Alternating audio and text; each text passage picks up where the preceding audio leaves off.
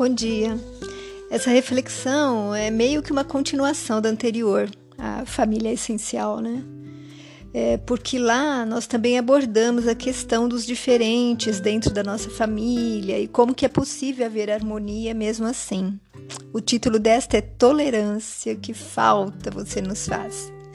E nós podemos começar percebendo o quanto muitas pessoas são intolerantes consigo mesmas, sempre se cobrando além das suas possibilidades, sentindo culpa por não ter feito algo melhor, recriminando-se pelos defeitos que ainda possui e por suas incapacidades em fazer o que é certo.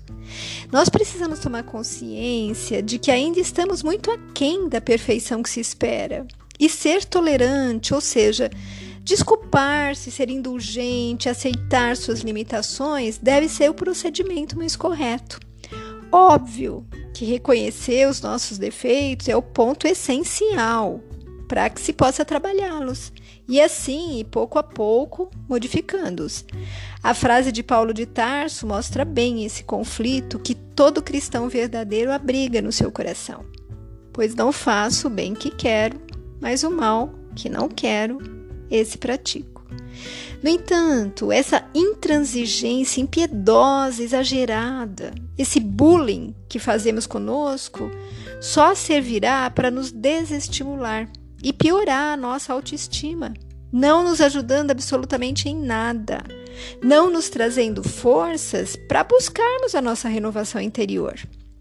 Se agimos assim conosco, imagine então com o outro. Com certeza, não respeitaremos as suas opiniões, não toleraremos seus defeitos, vindo a tornar então a nossa convivência quase impossível. Infelizmente, a intolerância ainda reina na humanidade. Discutimos por qualquer coisa. Mostramos-nos descontentes com o outro e totalmente sem paciência ou respeito para com suas percepções e opiniões quanto à vida e todas as situações que dela provém. Nós precisamos respeitar as escolhas, os caminhos que as pessoas se que se relacionam conosco desejam trilhar. Isso mostra amadurecimento, aceitação do outro como ele é, sem querer submetê-lo ao nosso julgo pessoal, à nossa visão de mundo. Nós sempre falamos sobre isso. Nós sabemos que isso é o certo mas a gente resiste, né? E quanta riqueza há em sermos diferentes uns dos outros, em cada um pensar e ver tudo sobre ângulos diferentes, né? Isso amplia a visão de quem entende que existem aspectos que podem não ter, ser, ter sido observados por nós e que muitas vezes alteram uma situação, traz uma nova vivência, uma solução não percebida antes. Hoje, a comunicação se ampliou muito e pelas redes sociais nós aprendemos, nós discutimos e até brigamos.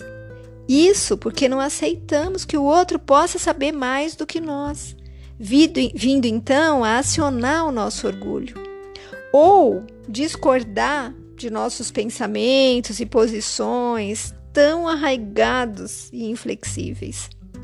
Nós deveríamos ouvir o outro, avaliar os seus argumentos e tranquilamente expor os nossos, mas nunca esquecendo da tolerância, desse dessa virtude tão pequenina, né? E exercê-la para com todos. Nós lembramos que tolerar é saber que ninguém precisa pensar como nós pensamos ou agimos, e que não quer dizer concordar com ele.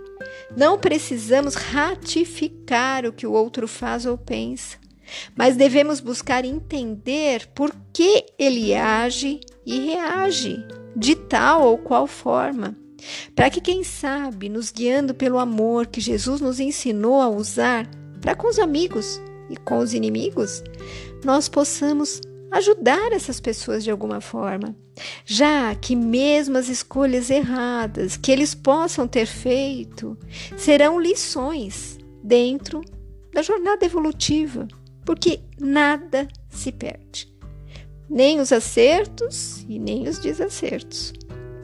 E Emmanuel, no livro Pensamento e Vida de Chico, nos diz: Pedir que os outros pensem com a nossa cabeça seria exigir que o mundo se adaptasse aos nossos caprichos. Oferece-nos o Cristo, modelo da, da tolerância ideal, em regressando do túmulo ao encontro dos aprendizes desapontados. Longe de reportar-se a deserção de Pedro ou a fraqueza de Judas, para dizer com a boca que os desculpava, refere-se ao serviço da redenção, induzindo-os a recomeçar o apostolado do bem eterno. Então vejam só que lição, né, do Cristo. E no site da Feparana encontramos o seguinte: Conta-se que um velho guerreiro, admirado, respeitado por todos de sua tribo, era frequentemente consultado pelos seus. E certo dia, um jovem de seu clã, ansioso por galgar o mesmo sucesso do velhinho, foi ter com ele, desejando beber da sua sabedoria. Venerável ancião, disse o moço, busco compreender quais as melhores lições que a vida vos ofereceu. Guerreastes em muitos campos de batalha enfrentastes destemido os mais audaciosos adversários, demonstrando coragem e bravura. Fostes o maior líder de nosso povo, e sob vossa égide conquistamos paz e soberania. Assim, desejo saber qual a maior lição que pudeste aprender em vosso caminhar. Meu caro jovem, redarguiu o velho líder. Após tantas lutas, tantos enfrentamentos, digo-lhe apenas uma coisa: o grande segredo da vida não é lutar pelas nossas diferenças, mas sim nos unirmos pelo que temos em comum. Não importa se somos dessa ou daquela etnia, se somos branco, índio ou negro, antes de tudo, temos que nos entender porque somos gente, homens e mulheres sem diferença nenhuma quando vistos por dentro. A lição do guerreiro é considerável. Em um meio onde as ideologias partidárias, as diferenças, brigas e os antagonismos são a tônica dos relacionamentos em nossa sociedade, ele nos orienta que busquemos nos unir em torno do que temos em comum. Ideal seria que dessa forma acontecesse conosco em sociedade. Somos diferentes em muitas coisas, mas isso tudo é secundário.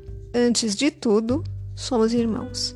Somos todos espíritos reencarnados navegando em um corpo físico, buscando superar nossas dificuldades e enfrentar a nós mesmos, dando conta das responsabilidades que nos cabem no mundo.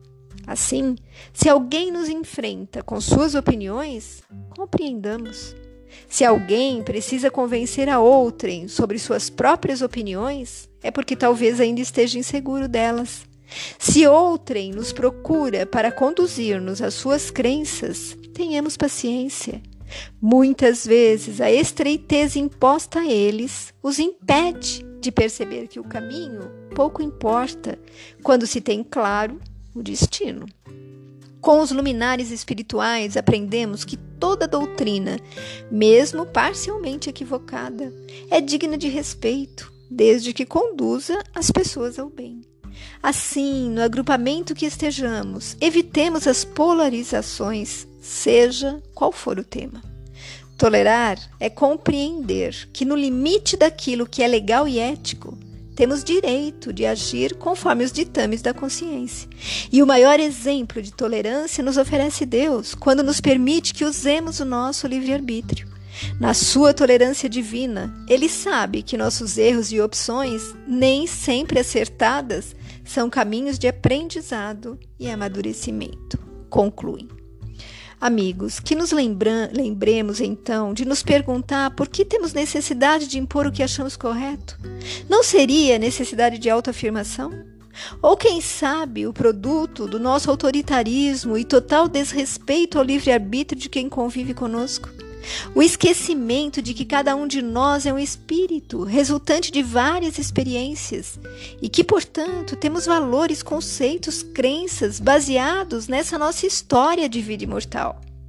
Afinal, não deveríamos desejar ao outro o que desejamos a nós mesmos?